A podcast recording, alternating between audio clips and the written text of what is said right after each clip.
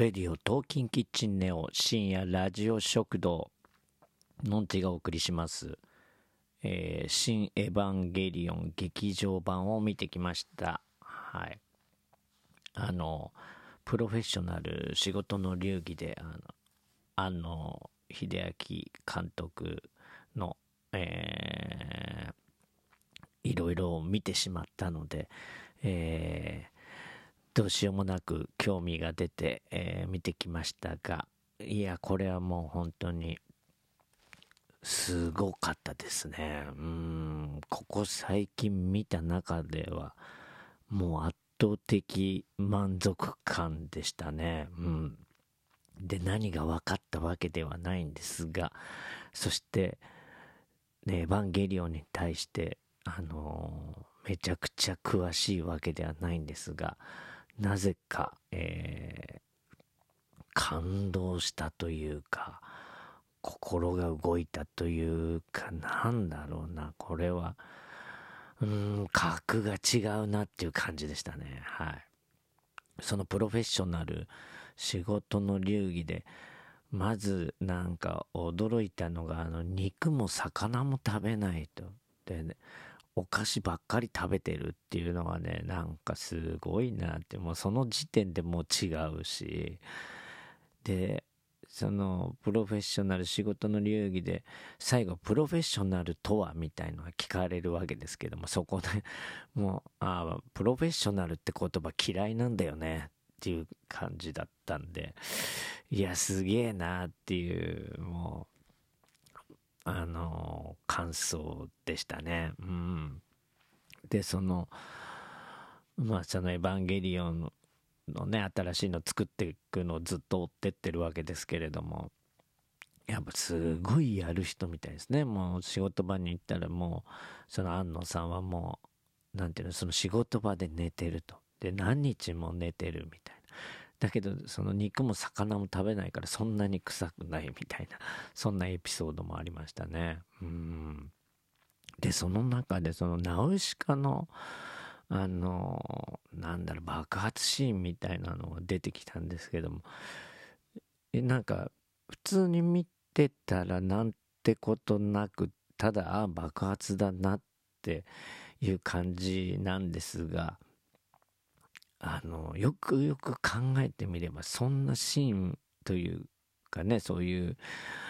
なんだろう景色をね我々ほとんどの人は見たことがないわけじゃないですか。それをあんな風に表現できちゃうっていうことがもうほんとすごいですよね、うん、でまあなんだろう今回のその「新エヴァンゲリオン」でなんかまあもう話すことはもう山ほどあるあるしまあネタバレもいっぱい出ちゃうだろうからえっ、とまだ見てない人はねここら辺で聞くのをやめていただいて、えー見てから、えーまた聞きに来てくれると嬉しいなと思いますがまあそこまで、まあ、詳しい内容も話せないし噛み砕けてないんであれなんですけれどもまあいろんななんかまあこの短い時間で話すとするならばいろんな言葉が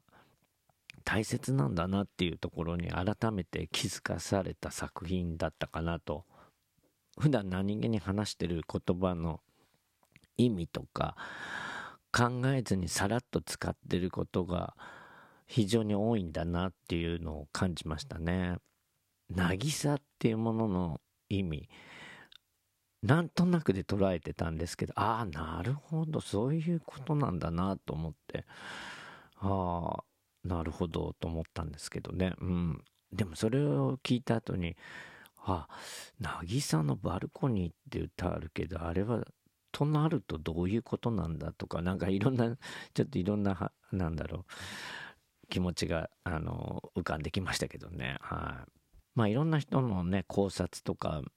見たりしたんですけれども結構その監督は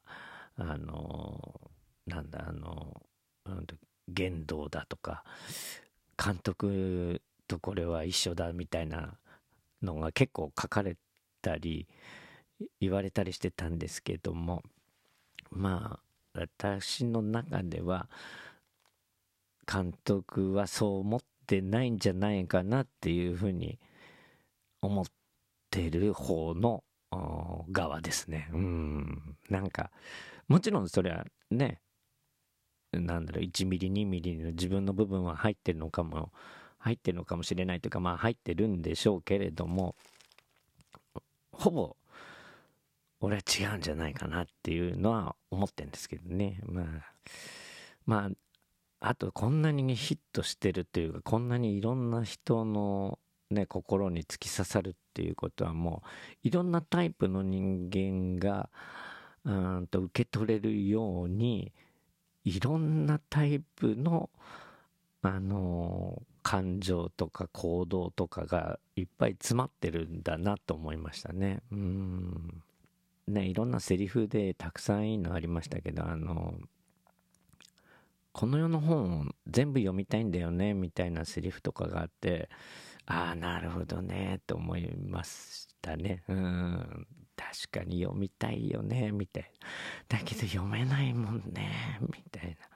だけどそれが実現したらいいよな、みたいなのも良かったし、ね、あの、みんな優しすぎるよ、とかいうセリフもね、あの、ね、逆もあるし、なんだろう、でもいろんな人は日々感謝して生きてるわけで、そういうところがね、あのー、響くんじゃないかと思いました。それではまた、のんちでした。